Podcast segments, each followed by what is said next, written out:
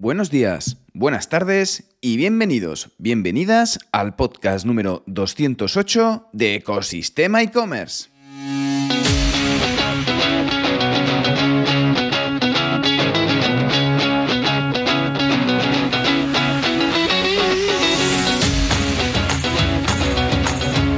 El podcast donde podrás escuchar todo lo relacionado con el mundo e-commerce sin filtros, herramientas, trucos, noticias, emprendimiento y muchísimo más para crear tu tienda online o hacer crecer la que ya tienes.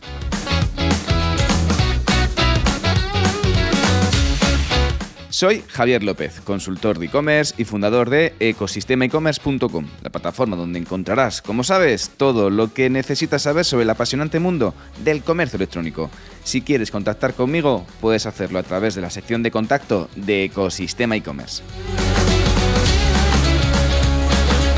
Y el episodio de hoy vamos a dedicarlo a contar buenas prácticas para que puedas posicionar y vender más con la página de categorías de tu e-commerce. Pero no podemos empezar sin decir antes la frase del día. El pensamiento positivo te dejará hacer todo mejor que el negativo. Dicho por Zig Ziglar.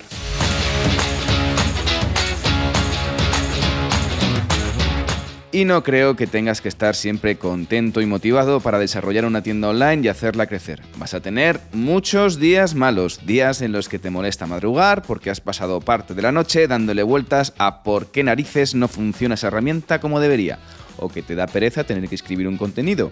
¿Y qué pasa si esta semana no publico porque no va a pasar nada? Deja de lado la desidia, porque mucho o poco la actitud de hacer las cosas deja siempre huella en una tienda online, sobre todo si estás desarrollando contenido. Hoy vamos a ver cómo mejorar una página de categoría de productos físicos para vender más, sin más tiempo que perder.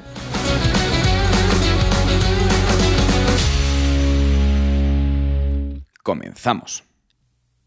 Y nos metemos de lleno hoy en una sección que la verdad que tenía muchas ganas de hacer porque eh, lo que veo en muchas tiendas online, en muchos e-commerce, es que vemos que trabajamos mucho la parte de, la home o la parte del quiénes somos o la parte de fax y preguntas frecuentes y de tema de eh, gastos de envío o de información al consumidor.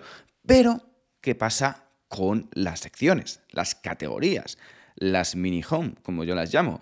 Pues resulta que muchas veces las descuidamos directamente, no le hacemos el caso que deberíamos, las dejamos directamente con una malla de productos triste, que bueno, que también puede valer y puede salir del paso, pero realmente no sería la mejor forma de poder tener una sección de una categoría de producto. Y quiero diferenciar sobre todo entre eh, categorías de producto y mallas de producto, es decir, no es lo mismo. Una cosa es que cuando todo el mundo eh, vaya a entrar a esa sección, todo el público correspondiente que busca una categoría de producto, debes de diferenciar entre páginas de categorías, es decir, pues si estás trabajando una marca de moda en el que tienes camisetas, sudaderas, pantalones, zapatillas, accesorios, complementos, y otra parte que serían las páginas de características de productos concretos, es decir, camisetas rojas, botas negras, Em, gafas de sol azules. Es decir,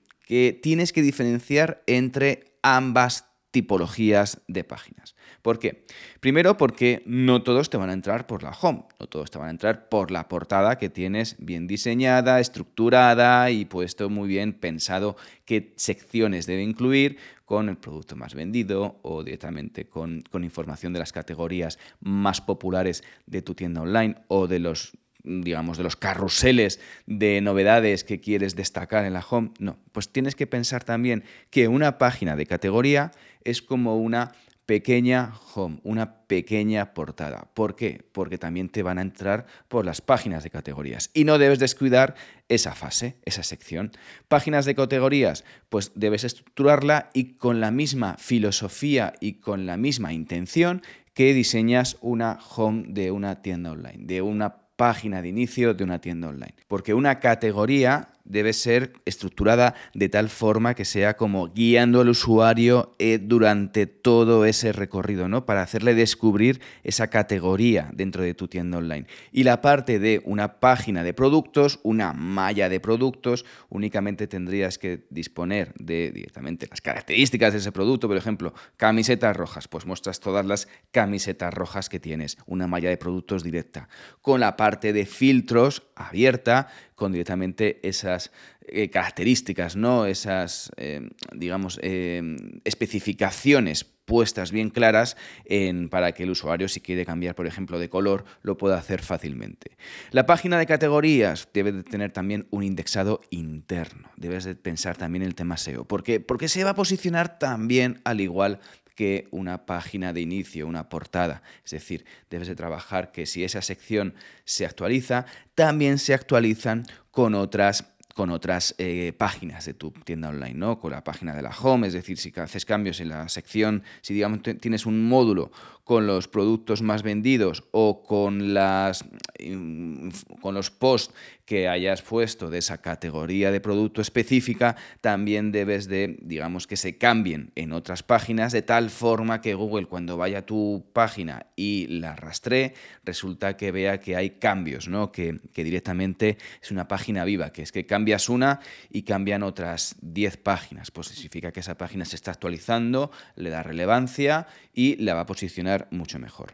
Lo primero que debes de tener en cuenta en esa página de categoría de producto es tener un buen H1 claro con la información, con directamente es camisetas de hombre, camisetas de mujer, faldas, por poner el ejemplo de la moda, puedo poner ejemplo si haces una página de productos de jardinería, puedes poner cortadoras de césped, las mejores cortadoras de césped o las mejores, em, digamos, desbrozadoras o yo qué sé, por ejemplo, otro producto de jardinería, las mejores em, mangueras para regar tu jardín, ¿de acuerdo? Bueno, tienes que tener ese, ese H1 bien posicionado y luego un texto descriptivo con información sobre lo que te vas a encontrar. Y ten en cuenta que debes incluir, sobre todo, palabras clave que debes de incluir dentro de esa categoría. Lo siguiente que debes de poner, oye, destaca cualquier tipo de ofertas o promociones que tengas ad hoc para esa categoría de producto. Imaginemos, por ejemplo, que vamos a ver, tienes una oferta de 15% de descuento en esa categoría de productos. Pues pones unos banners diciendo, oye, pues descuento en 15% en tres o cuatro subsecciones o directamente en productos que quieras destacar dentro de esa categoría de producto.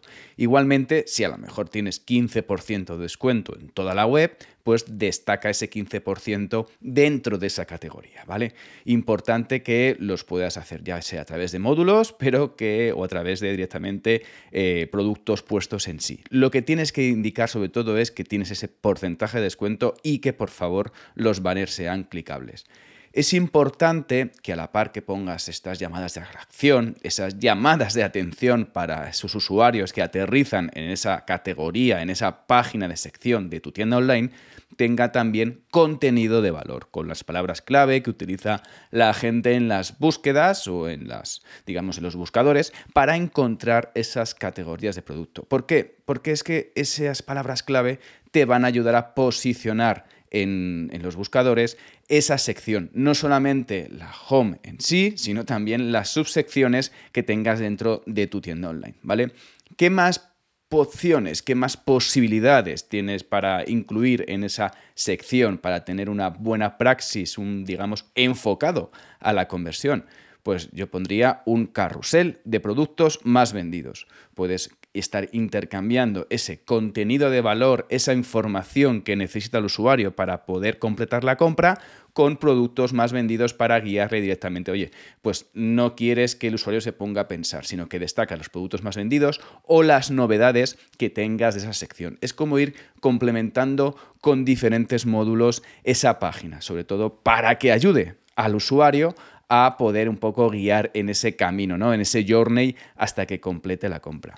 ¿Qué más opciones deberías de incluir en esa categoría? Ya al final hay que trabajarla, no es en plan de pongo dos o tres cosas y me olvido. Bueno, puedes poner dos o tres cosas, pero ponlas bien, pero sobre todo si lo quieres un poco eh, una página bien construida en categoría, debes de tener en cuenta todos estos elementos, ¿de acuerdo? Luego que puedes incluir también unas subcategorías, puedes establecer una serie de módulos para poder seguir ayudando al usuario a poder seguir navegando dentro de tu tienda online. Al final tienes que estar construyendo ese camino, no ese recorrido. No simplemente que, que, aterrice la malla de productos y se ponga a navegar, sino que pueda también descubrir otras subcategorías. Dígase, si por ejemplo estás en la sección de camisetas, volviendo al ejemplo de la moda, puedes incluir la parte de camisetas para hombre, camisetas para mujer y camisetas para niño. Es un ejemplo muy sencillo, pero muchas veces lo pasamos por alto, ¿vale? A la hora de poner esa página de categorías, ten bien en cuenta el tema de los filtros, de que puedas tener quizás la parte, la sección de los filtros desplegada para que el usuario luego, si no quiere seguir navegando y quiere directamente ya ver producto en sí, pues pueda directamente filtrar en función de las necesidades o las características que esté buscando. Si eres un e-commerce multiproducto en el que tienes productos de diferentes marcas o diferentes compañías, puedes poner también referencia a las marcas que estás vendiendo, de tal forma que también te da caché sobre las marcas más importantes y también puede ayudar al usuario, digamos, que está buscando un producto de una marca específica. Ah, una forma más para poder sobre todo alimentar y dejar una buena sección de categorías es la parte de incluir reseñas de clientes o otras categorías relacionadas. Junto a eso, también es importante que puedas incluir una buena parte de texto descriptivo de tal forma que pueda ayudar también a posicionar ese resto de subcategorías y de categorías dentro de los buscadores y también que sirva de usuario, al usuario. Es decir, no pongas un texto inteligible que solo sirve para las arañas de los buscadores. No, utiliza al final texto de valor que el usuario lo pueda leer, que el usuario le resulte interesante y que le aporte, por supuesto, algún tipo de información que está buscando. Y ya por último, para poder cerrar esa página de categorías especial que tengas eh, perfecta para tu e-commerce y ya dejarla lista para la transacción, pues una serie de respuestas y de ayuda al usuario tipo preguntas sobre el envío, cómo vas a hacer la devolución, cuántos días tienes para devolver un producto, si las devoluciones tienen un coste o no tienen un coste, si tienes envíos gratis a partir de cierta cantidad. Bueno, al final sobre todo es para dar esa información complementaria junto al tipo de producto que estás vendiendo para que el usuario también se termine a decidir a realizar la compra con las, eh, digamos, con los beneficios que tú aportas dentro de tu tienda online. Y ya con esto llegamos al final de este episodio de buenas prácticas para hacer una buena sección de categorías de tu página web para vender más y que también la posiciones en los buscadores. Ya sabes que si te has quedado con ganas de más y estás pensando en crear una tienda online o quieres hacer crecer la que tienes, visita ecosistemaecommerce.com. Y ya por último, si encima valoráis con 5 estrellas este podcast, allí o allá donde lo estés escuchando, yo como siempre os estaré infinitamente agradecido. Gracias de nuevo y nos escuchamos mañana con un nuevo episodio de Ecosistema e-commerce. Que tengas muy buen día. Adiós.